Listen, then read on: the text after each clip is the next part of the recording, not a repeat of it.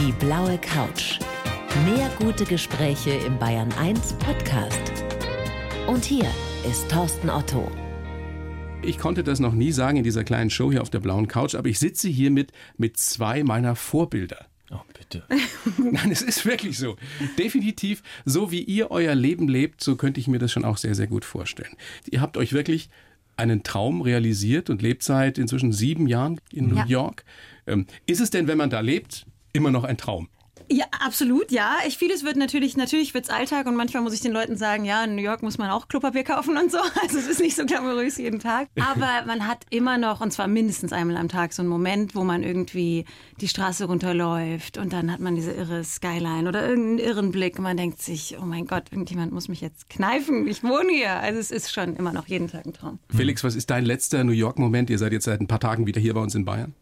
Der Abflug und wir haben die Skyline nochmal gesehen und Emma, unsere ältere Tochter, hat sich ans, ans Fenster gestellt aus ihrem Fenstersitz und hat rausgerufen auf die Skyline. Es war ganz ruhig im Flugzeug, kurz nach dem Abflug. Und sie schreit wirklich durchs Fenster raus, Tschüss, Baby Sister! weil ihre kleine Schwester zurückgeblieben war. Ach, weil du Und, äh, vorgeflogen bist sozusagen. Genau, mit, wir beide mit sind dem einen vorgeflogen, ja. Christina, was ist der erste große augenfällige Unterschied, wenn man in Bayern ist? Wenn man vorher in New York war? Also, na klar, ich meine, es ist alles äh, kleiner und gemütlicher und sauberer. Aber ich freue mich auch immer wahnsinnig, hier zu sein, weil in New York ist ja schon auch vieles immer, es sind einfach wahnsinnig viele Menschen und es ist auch immer im Alltag vieles anstrengend. Ja, also man muss sich irgendwie in die U-Bahn quetschen und das. Und als wir heute Morgen in Nürnberg-Fischbach in die S-Bahn eingestiegen sind, war einfach 20 Plätze frei. Man konnte gemütlich hinsetzen, hatte Platz und so. Das, das genieße ich dann schon auch. Und dann immer erstmal irgendwie eine Apfelschorle trinken und all die Sachen. Eine Butterbreze essen, all die Sachen, die man so in New York nicht hat. Ähm, aber ich krieg dann schon auch ziemlich schnell wieder heim, beziehungsweise Fernweh nach New York. Was vermisst du am meisten? Ich glaube, am meisten vermisse ich einfach diese die Energie, die New York hat und vor allem vermisse ich, ähm, dass in New York einfach die Menschen so unterschiedlich sind. Also es gibt mir wirklich wenig mehr New York, als wenn ich mich in die U-Bahn setze oder rumlaufe und, und mich umgucke und es gibt niemanden, der die gleiche Hautfarbe hat. Es gibt niemanden, der irgendwie gleich angezogen sind. Und das ist einfach. Deswegen kann man jeden da ja so gut gucken. Ja, man kann so gut gucken. Es ist so inspirierend und man wird auch so ein bisschen fast schon demütig irgendwie, weil man sich irgendwie denkt, wow, das alles gibt's. Ja. Und hier sieht es halt schon oft dann eher ähnlich aus. Ja, hier ist es alles ein bisschen gemütlicher, ein bisschen gleichförmiger, was ja auch ganz angenehm ist. Felix, ich war jetzt gerade selbst ein paar Tage in New York. Ich- Ich mag diese Stadt auch unglaublich gerne. Und man hat ja immer wieder aufs Neue das Gefühl, dass man durch eine Filmkulisse läuft. Weil man das Gefühl hat, ah, das Gebäude kenne ich aus der Komödie, das habe ich schon mal gesehen. Geht einem das auch noch so, wenn man da lebt, wenn Ja, man da einige absolut. Jahre lebt? Emma, unsere Ältere, ist ja im, im Kindergarten in Chinatown, also Lower East Side. Das ist nicht nur wie eine Filmkulisse, das ist auch jede zweite, dritte Woche Filmkulisse. Also man läuft ständig durch Dreharbeiten. Und deswegen, glaube ich, lebt diese Stadt auch in den Köpfen weltweit. Also ich bin äh, auch in New York geboren, lebe da jetzt seit sieben Jahren und irgendwann denkt man natürlich so, ach, ich kenne jetzt die Stadt ein bisschen. Und dann kommt man wieder um irgendeine Ecke und merkt, wow, ich kenne es echt noch überhaupt nicht. Und je tiefer man auch reintaucht, je mehr man drüber lernt. Und wir versuchen natürlich auch, also wir lesen ohne Ende und die Zeitung jeden Tag, die New York Times und reden mit Leuten und wir versuchen so viel wie möglich über die Stadt zu lernen. Aber ich habe das Gefühl, ich habe zwar schon eine kleine Bibliothek gelernt und gelesen, aber ich bin immer noch überhaupt nicht weit. Also je tiefer man eindringt, desto faszinierender wird's. Also ich glaube, die Stadt ist ein Spiegel. Wenn du mit viel Energie, du bist anscheinend mit viel positiver Energie dort aufgeschlagen, dann spielt die Stadt das auch an dich zurück. Und wenn du einen schlechten Tag hast, dann zieht dich die Stadt auch gern mal weiter runter. Also es ist eigentlich, das Leben dort ist eine, eine Achterbahnfahrt. Die Momente sind viel intensiver als hier, die negativen, aber eben auch vor allem die positiven. Deswegen kann es natürlich auch sehr, sehr anstrengend sein. Ich glaube, viele träumen ja davon, das zu tun, was ihr getan habt, da mal hinzuziehen, vielleicht mal ein Jahr da zu leben oder sogar ganz. Aber glaubt ihr, das kann jeder schaffen, sich dieser Energie auszusetzen und auch dieses Tempo zu gehen? Das ist ja irre. Wenn du einen New Yorker siehst, der langsam geht, dann stimmt mit dem irgendwas nicht. Das stimmt. Oder? Also man muss ja. eine hohe Stresstoleranz haben. Ja, also man muss sich schon bewusst sein, dass man, ähm, also ob die U-Bahn oder sich einmal durch Midtown zu quetschen und so, das muss man schon im Alltag dann, das mag ja irgendwie lustig sein, wenn man zum ersten Mal in Times Square geht, aber wenn man dann irgendwie da wirklich durch muss und zwar in Eile, ist es nicht mehr lustig. Und das muss man einfach hinkriegen. Aber also was viele New Yorker natürlich machen, wo wir inzwischen auch hin zu tendieren, die haben natürlich dann irgendwo ein kleines Häuschen auf Long Island oder irgendwas und gehen am Wochenende raus, weil sie auch sagen, ich muss einmal durchatmen. Das musst du dir aber auch leisten können, oder? So ein Ja, kleines absolut. Häuschen auf Ja, Long wir Island. Gott sei Dank manchmal bei Freunden unterkommen. Weil die Preise sind ja völlig verrückt. Ich habe mir jetzt da wieder so ein Zimmer-Apartments angeguckt, also zur Miete unter 3000 Dollar ein Zimmer Also geht so gar nichts. Oder das Gar ist dann in irgendwelchen wirklich noch schäbigen Das ist Ecken. der. Durchschnitt, ja. Das ist der ja. Durchschnitt. Ja. Ja, also was so die Stadt annehmen oder äh, auch nicht aushalten angeht, finde ich immer wahnsinnig spannend, wenn wir Besuch kriegen. Also seit wir da leben, kriegen wir ja viel mehr, zehnmal so viel Besuch wie vorher. Ist wie wenn jeden Tag Oktoberfest ist. Also so der Münchner kennt ja, wenn Oktoberfest Ja, ist, kommen plötzlich Freunde oder Leute, die man eigentlich gar nicht kennt. wollen so ist es bei euch das ganze übernachten. Und so ist es bei uns schon jetzt mehr. Und ich finde es immer wahnsinnig spannend, wenn Menschen, die ich lange kenne, aus anderen Rollen, aus anderen Ländern, dann plötzlich vor einem stehen, komplett aus ihrer Komfortzone raus sind, so sind, wie sie eigentlich wirklich sind. Und dann diese Stadt irgendwie überstehen müssen und rausgeworfen werden. Und manche verschwinden dann tagelang, feiern, sind unterwegs, du hörst von ihnen nicht mehr, am Ende kommen sie beseelt zurück. Andere kommen nach zwei Stunden wieder und sagen, du, ich, ich pack das nicht und, und hauen sich auf die Couch. Was zeigt dir äh, Menschen, die das erste Mal in New York sind, als allererstes? Gute Frage. Zu Fuß gehen, würde ich sagen. Ja, Also auf jeden Fall zu Fuß einfach aus der Tür raus. Jedes Mal, egal welche Ecke, passiert irgendwas, mit dem du nicht gerechnet hättest. Also das Schönste ist eigentlich durch New York zu laufen und es ist auch fast die einzige Stadt auf diesem ganzen Kontinent, die das so ermöglicht und auch das Laufen so feiert. Du bist ja als Fußgänger da auch sehr hoch in der Hierarchie. Auch die Autofahrer sind eigentlich tendenziell eher unter dir in der Hierarchie. Die, Die untersten sind die ganz, Fahrradfahrer. ganz unten. Das ja. sind aber auch nur Verrückte, oder? Ja, Also wir sind, Fahrrad ich zu fahre auch viel Fahrrad. Also du hast halt den Fahrradweg für dich, weil es, wie gesagt, es gibt zwar kaum jemand anders. keiner. Aber es ist schon ein bisschen wie Indiana Jones. Äh, ja, du musst den Dschungel irgendwie bestehen. Aber du kannst da natürlich, ihr habt es angesprochen, laufen, laufen, laufen. Und du merkst es gar nicht, weil an jeder Ja. Ecke ist irgendwas anders. Ja. Und du kannst an jeder Ecke stehen bleiben und gucken. ja. ja. Und ständig spricht dich auch jemand an. Absolut. Was mir auch immer wichtig ist, den Leuten zu zeigen, es gibt ja viele jetzt von diesen und wird ja immer mehr gebaut von diesen neuen Glashochhäusern und ganze Viertel nur voller so steriler Glashochhäuser. Und mir ist irgendwie immer wichtig, den Gästen zu zeigen, dass es irgendwie aber auch noch dieses alte New York gibt. Diese, diese Delis und Diners. Und deswegen da ziehen wir die Leute mal direkt hin und dann geht man irgendwie morgens in so einen Diner und dann gibt es irgendwie so eine Riesenplatte mit Eiern ja, und Speck und allem und Lachs und äh, Bagel. Und die Esskultur ist ja auch äh, gigantisch in New York. Dass die Leute irgendwie merken, das ist eine Stadt, die sieht zwar in manchen Ecken irgendwie inzwischen auch irgendwie fast schon steril aus, weil es so viele riesige Hochhäuser und alles mit Glas und so. Aber da ist einfach so viel Leben darunter und so viel Seele darunter, ja. Und das ist irgendwie mir immer wichtig, dass die Leute Und das sehen. äh, es gibt ein tolles Ritual, einmal im Jahr den Great Saunter, also den großen, wie man das Bummeln nennen? Den großen es Bummel, eigentlich. genau. Das ist mehr als ein wo Bummel, man, ja. wo man einen Tag lang mit einer großen Gruppe zusammen um Manhattan bummelt. Also man läuft tatsächlich um die 52 ganze Kilometer. Insel rum, 52 Kilometer. Und wir haben das ein paar Jahre hintereinander auch dann irgendwann mal mit Kinderwagen gemacht. Das geht auch tatsächlich, An einem weil Tag? an einem Ja. Tag, ja. Und es geht, weil, wie du sagst, bis man überhaupt merkt, dass man ganz viel gelaufen ist, vergehen schon mal irgendwie sechs Stunden. Also man kann einfach, wenn man anfängt, um diese Insel rumzulaufen, nimmt man so viel in sich auf, dass der Lauf, die Leistung des Laufens eigentlich darunter verschwindet. Was auch immer wieder toll ist, stelle ich fest, ist diese Einstellung der allermeisten New Yorker. Jeder kann es schaffen, wenn er es nur will. Das ist natürlich letztendlich Quatsch, weil es nicht jeder schafft, aber jeder probiert es zumindest. Und das ist ja schon viel, viel mehr, als nur rumzujammern und zu sagen, oh, das klappt ja wahrscheinlich eh nicht, wie es bei uns ja vielleicht ein bisschen verbreiteter ist. Jetzt habe ich da zum Beispiel fast jedem erzählt, den ich getroffen habe, dass ich unglaublich gerne mal eine Radioshow in New York machen würde. Das habe ich hier zu Hause auch getan. Hier zu Hause sagen die meisten, oh, schwierig. Ah, das, ja, wie, also ich meine, du sprichst zwar gut Englisch, aber das wird nichts und so. Und in New York, vom Verkäufer bis zu unserem Big Apple Greeter, die hat gesagt, okay, just do it. Ja, mach's doch einfach. Ist es nur oberflächliches Gerede oder glauben die New Yorker wirklich daran, dass man, wenn man es nur will, dann auch einfach probieren sollte zumindest? Nein, was du da sagst, ist ja genau der Grund, warum wir uns auf diese Umzugsreise begeben haben. Ja. Also als wir zum ersten Mal diese Schnapsidee offen geäußert haben, dass wir jeden Monat in ein anderes Viertel ziehen und in einer anderen Wohnung wohnen werden, kam von dieser Seite der Welt, also f- natürlich von unseren Eltern, denen erzählt man ja von sowas dann vielleicht als erstes, aber auch von Freunden oft der, das geht doch nicht, Satz. Und in New York war genau die Reaktion, wie du gerade beschrieben hast. Best idea ever. How can I help? Und ähm, ich glaube, das hat uns letzten Endes auch mit dazu bewogen, das dann tatsächlich zu versuchen. Also diese Einstellung der Menschen direkt um uns rum, die das gefeiert haben vom ersten Moment an. Ich glaube, das ist eine generelle Einstellung. Es ist eine Stadt voller Immigranten, voller Menschen, die keine Familien, keine Traditionen, keines Netzwerke dort haben.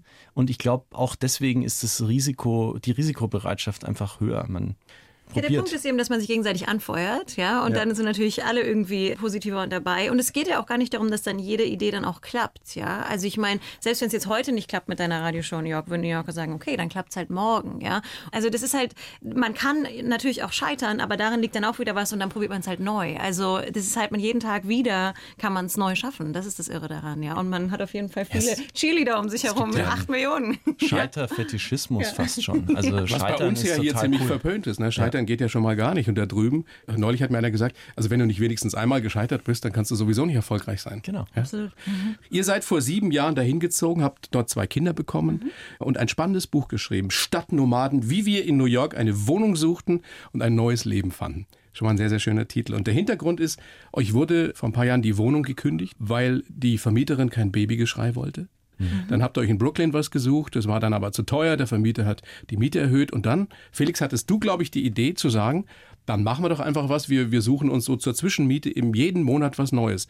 Und daraus entstand dann 14 Wohnungen in einem Jahr. Ja, dieser Moment, ähm, wenn man so eine Idee äußert und der andere schaut einen an und man weiß irgendwie so, ja, das ist natürlich Quatsch, aber irgendwie ist es auch geil.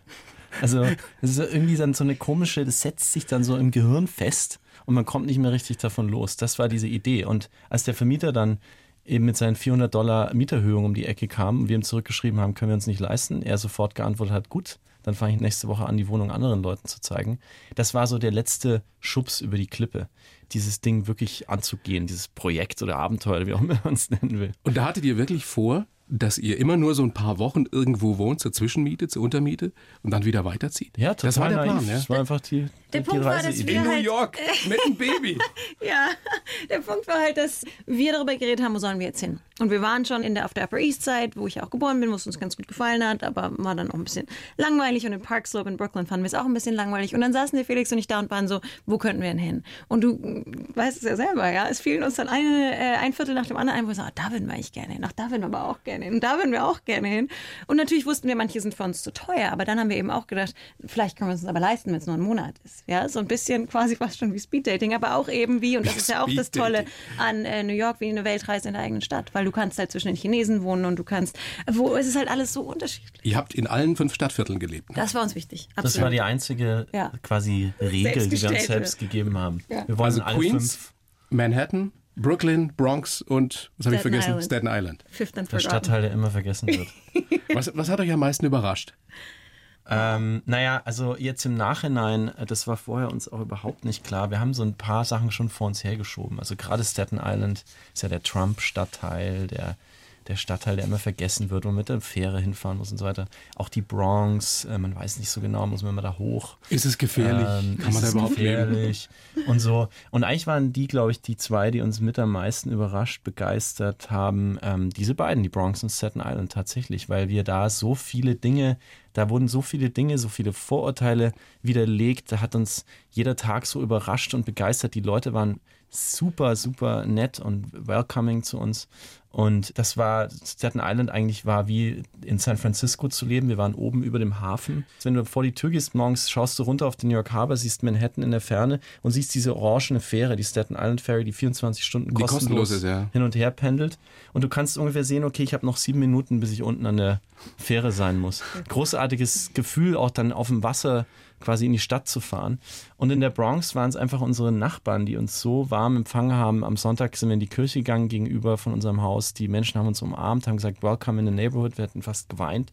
Also es war, es Und war eine ganz Menschen wahrscheinlich aus der ganzen Welt, oder? Ja, ein ganz emotionales Erlebnis, so schnell irgendwo aufgenommen zu werden. Und das haben wir eigentlich auch eher in Stadtteilen erlebt, die man jetzt nicht so unbedingt kennt oder in Stadtteilen, wo die Menschen nicht so viel Geld haben. Also das waren eigentlich immer eher die wärmeren Stadtviertel. Was war die krasseste Wohnung, in der ihr gelebt habt in der Zeit, in diesem Jahr? Also ich würde sagen, jetzt so, wenn man krass im Sinne von Luxus nimmt, war es sicher in äh, Dumbo. Dumbo ist ein Viertel in Brooklyn direkt am Wasser. Da sind dann so riesige Brücken, man traumhaften Blick. Und ganz Dumbo ist inzwischen aber so renoviert und restauriert. Das sind alles, wie man es kennt, so alte Industriegebäude, riesig hohe Decken. Und wir haben gewohnt in einer ehemaligen Schuhfabrik, inzwischen Luxuswohnungen.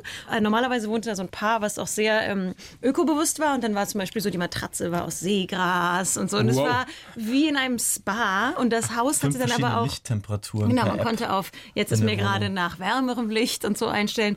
Und das Haus hatte zum Beispiel auch einen Yoga-Raum, einen Kinderspielraum, natürlich mit äh, Sportgeräten und so einen Raum, aber auch Kamin zum Beispiel offenen Kamin auf dem Dach, natürlich Beleg über die Skyline und auch einen speziellen Raum, wo man, wenn man einen Hund hat, was wir nicht haben, aber wenn man mit dem spazieren geht und dann zurückkommt, ihn dann noch abduschen kann im speziellen Ja, Raum. was man halt so braucht. Was man alles braucht. Ja. Was hat es gekostet? Ich glaube, die so. zahlen, normalerweise zahlen die so zwischen fünf und sechs, wenn ich es richtig weiß, tausend im Monat.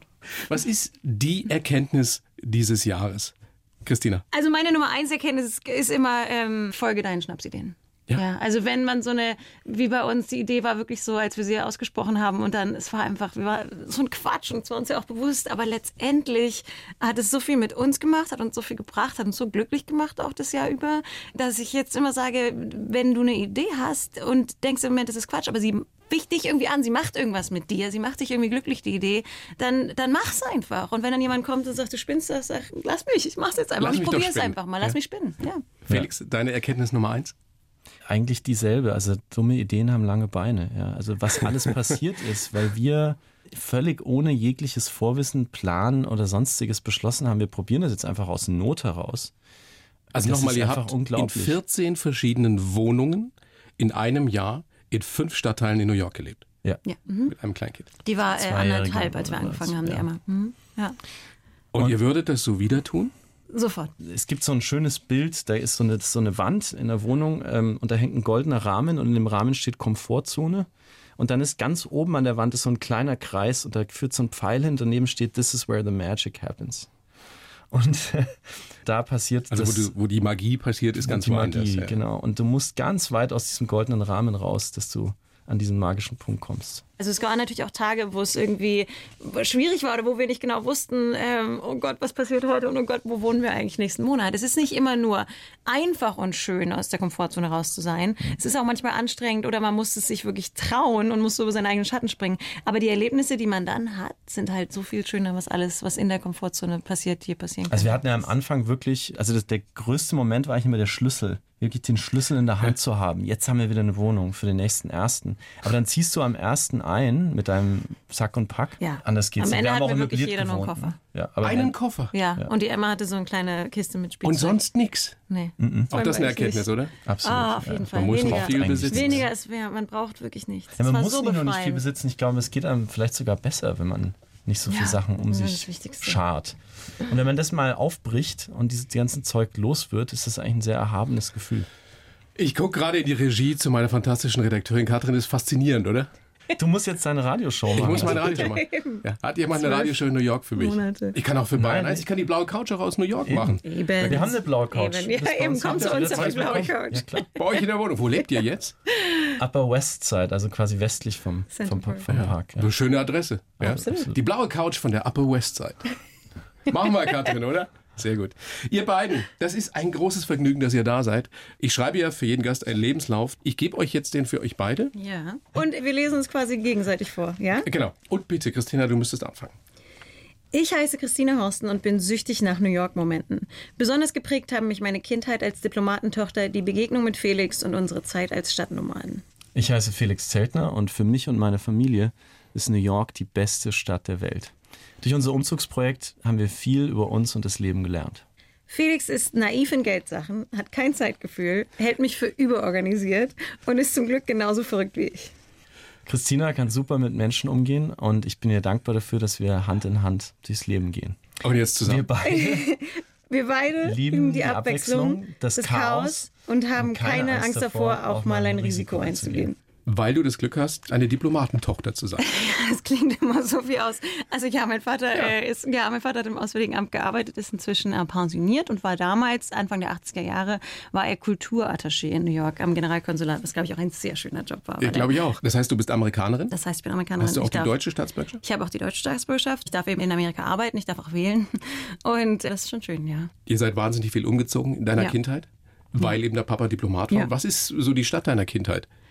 Also wir waren dann nach äh, New York, waren wir lange in Bonn natürlich, weil damals die Regierung noch da war, war noch Hauptstadt und sind dann nochmal nach Prag vier Jahre.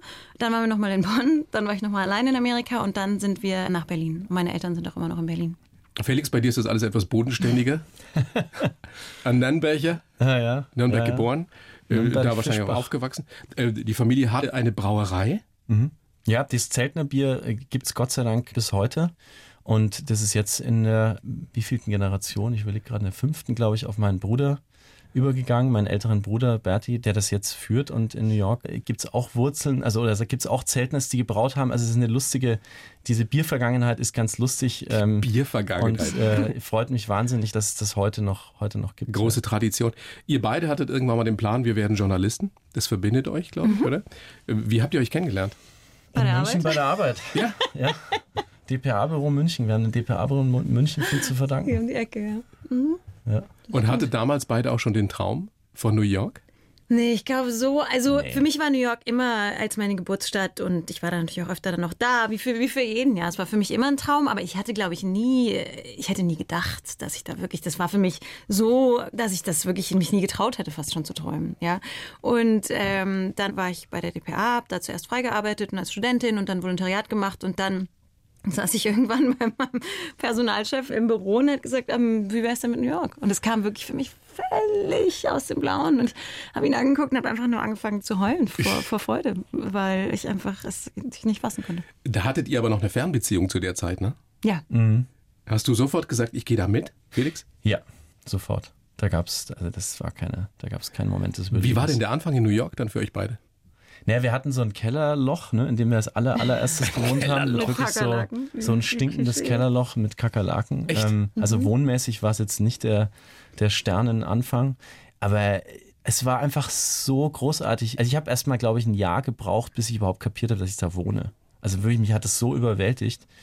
Deswegen, also das war, ja, es war wirklich, wie du das auch gesagt hast, man steigt aus und aus dem Flugzeug und ist in so einer, ist schon irgendwie in so einer Traumwelt und darf da dann sein, jeden Tag, jeden Tag da aufwachen, darf da dann Menschen treffen, darf sich da bewegen. Das war einfach unglaublich. Hattet ihr nie die Momente, wo euch das zu viel geworden ist? Gerade am Anfang, wo ihr gedacht habt, dieses Tempo dieser Stadt, diese zwar großartige Energie, aber doch die überbordende Energie, wie sollen wir damit klarkommen? Also ich, wir wollen wieder zurück. Wir beide waren nach dem Studium zusammen auf einer kleinen Weltreise mit unserem damals Ersparten, erarbeiteten, sind wir sechs Monate wirklich äh, überall rumgesaust und sind auch danach noch viel gereist und reisen bis heute viel. Wir haben auch in den USA ganz, ganz viel uns angeschaut. Das war nämlich auch so eine kleine Ambition, die wir hatten, wollten in allen 50 Bundesstaaten sein und haben das letztes Jahr auch, auch geschafft. Echt? Nach vielen Jahren. des Ihr wart in allen Rumrei- 50 Reisens, ja.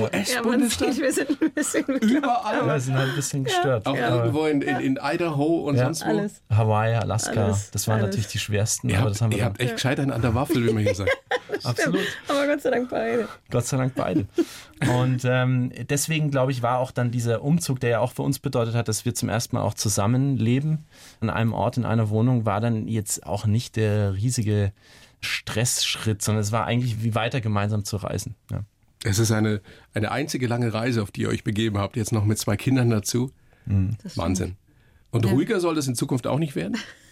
Ja, wir haben gerade, wir haben gerade schon wieder so Gedanken, Hirnspinste. Ich weiß nicht, wie viel man darüber reden soll im Radio, aber es ist natürlich schon verlockend, irgendwie weiterzumachen. Äh, Mit was denn? Ja, einfach weiter die Welt zu sehen. Ich glaube, es gibt nichts Besseres, wo man sein Geld für ausgeben kann und seine Kinder mitnehmen kann, als einfach die Welt Das zu sehe ich sehen. auch so. Also das Lustige ist auch, dass wir, wir sind ja gerade jetzt wieder in einer, wir haben gerade wieder einen Mietvertrag, ja, was auch so ein bisschen für ein, für zwei Jahre inzwischen sogar, um Gottes Willen, was auch so ein bisschen hart für uns war, den zu unterschreiben und uns festzulegen. Aber Und hier sagt, wollen sie eine notfalls finden wir auch unbefristete einen, auch Vertrag. Ist auch so typisch der Unterschied. Ne? Wenn du hier keinen unbefristeten Mietvertrag hast, Katastrophen. Es gibt es in in New York nicht. Unbefristeten. Mietvertrag gibt es in New York nicht. Das ist, eigentlich ist nur ein Jahr. Zwei Jahre ist viel. Und wir haben den, und es ist halt auch so ein bisschen so ein unangenehmes Gefühl. Aber wir wussten eben auch, okay, wir wollen jetzt dieses Buch schreiben, wir kriegen jetzt ein zweites Kind, wir müssen vielleicht mal ein kurzes Tempo rausnehmen. Und dann wohnen wir natürlich da auch mit der Emma, unserer größeren Tochter, die jetzt vier ist. Und mit der reden wir natürlich auch mal drüber und sagen, so, und, wie, und die Wohnung ist wirklich, also ich meine, die ist wirklich schön, ja, wir haben einen Blick und über die Skyline und es ist wirklich traumhaft. Wow. Und ähm, so, na Emma, und wie wie findest du jetzt hier so die Wohnung? Und die Emma sagt, langweilig. Können wir wieder umziehen, ja. Also wir haben sie so ein Kindersicht, ja. bisschen angesteckt und ich fürchte, es wird uns fast schon gar nichts mehr übrig bleiben, als nochmal irgendwie loszuziehen. Ja. Ähm, ja. Ich, ich, ich bin auch wirklich Wild. meinen Eltern oder ich glaube unseren Eltern da wahnsinnig dankbar. Die waren auch zuerst gegen das Projekt, inzwischen sind sie dafür, sehen, unterstützen uns mit allen Mitteln, Verstehen die, kommen wie nach ihr New lebt? York, helfen uns. Ja? Ja. Und ähm, ich glaube, da ist so eine ganz feste Basis da, an der man sich dann auch gut abstoßen kann, als wir jetzt. Und ich glaube, wenn sowas nicht da ist, dann ist es auch schwerer, gestörte Ideen in die Realität umzusetzen. Also die, die verrückten Ideen habt ihr ja beide. Aber offenbar ist es so, dass du in der Beziehung, Christina, die Organisierte bist.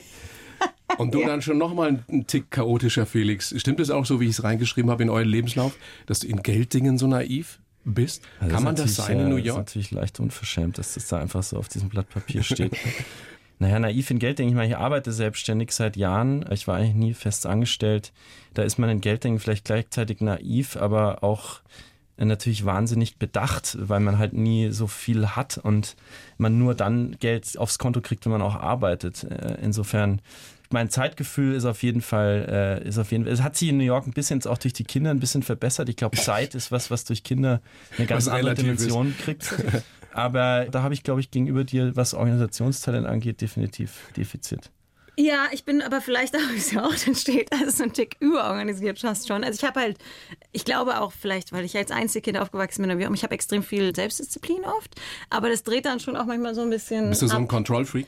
Es dreht dann manchmal in die Richtung. Und deswegen glaube ich, ist es ganz gut, dass ich ihn, also ich glaube, ich habe so über die Zeit, die wir schon zusammen sind, habe ich ihn vielleicht ein bisschen organisierter gemacht und er mich definitiv entspannter. Dafür bin ich mir eigentlich auch extrem dankbar. Die Zukunft der Arbeit, das klingt immer so groß, das geht halt um ganz viele kleine Dinge. Also wie verändert die digitale Welt unser Arbeiten? Wie verändert die Tatsache, dass wir jetzt von zu Hause arbeiten können, unsere Firmen? Ähm, wie verändert Automatisierung die Industrie? Die sind alles dann so Unterfragen, die alle in die Zukunft der Arbeit reinspielen. Ne? Insofern ist dieser Lebensentwurf, den ihr gewählt habt als Nomaden, ja eigentlich die Zukunft für viele von uns. Absolut. Dass man nicht mehr festgelegt ist. Absolut. Und alle großen Organisationen kämpfen mit diesem Thema, weil immer mehr Menschen wollen einfach flexibler arbeiten, wollen mehr zu Hause arbeiten. Und viele Organisationen tun sich damit schwer, weil es bedeutet, Kontrolle abzugeben, es bedeutet, technische Voraussetzungen zu ändern. Es Flache ist- Hierarchien, Ja, all sowas. ja. Wenn wir jetzt noch ein bisschen über so ein paar Tipps sprechen. New York. Jemand, der noch nie da war und das erste Mal dahin kommt. Wir haben vorhin schon gesagt, der soll unbedingt sich die Stadt erlaufen. Habt ihr so Geheimtipps? Ja, also massig.